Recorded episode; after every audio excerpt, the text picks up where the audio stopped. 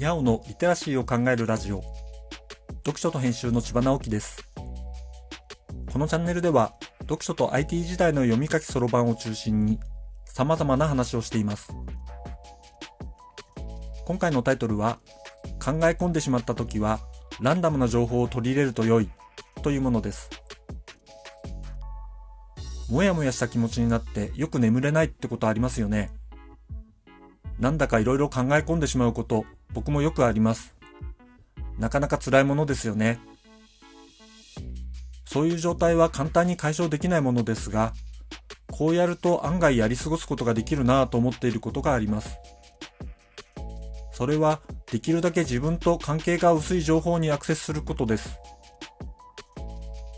考え込んでいることに関係がない情報にすることがポイントです。そういう用途で案外使えるのが、ラジオみたいなちょっと古いメディアです。インターネットは便利ですけど、検索をはじめとして自分の中にあるものから情報を得る形になることが多く、結果的にもっとモヤモヤするということになりがちです。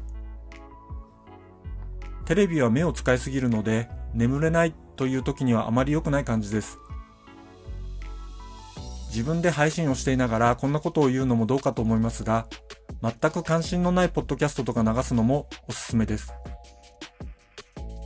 要するに、もやもやと考え込んでいることは、自分に関することが多いのです。自分に関心が向きすぎていると、メンタル不調になりやすいのです。これは僕自身が経験から痛感していることです。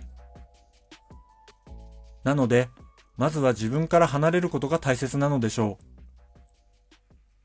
夜眠れないというシチュエーションでなければ、テレビとか映画とかもいいと思います。ペットがいると癒されるというのも同じようなことかもしれません。ひとまず自分のことは置いて世話をしたくなるからですよね。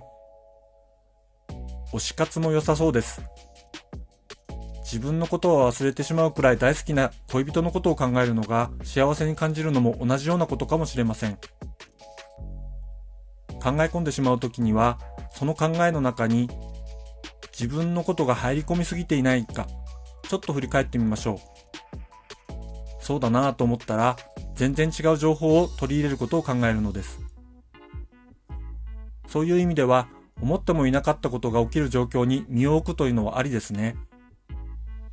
自分探しの旅なんかやめて、珍しいものを見に行く旅がいいでしょう。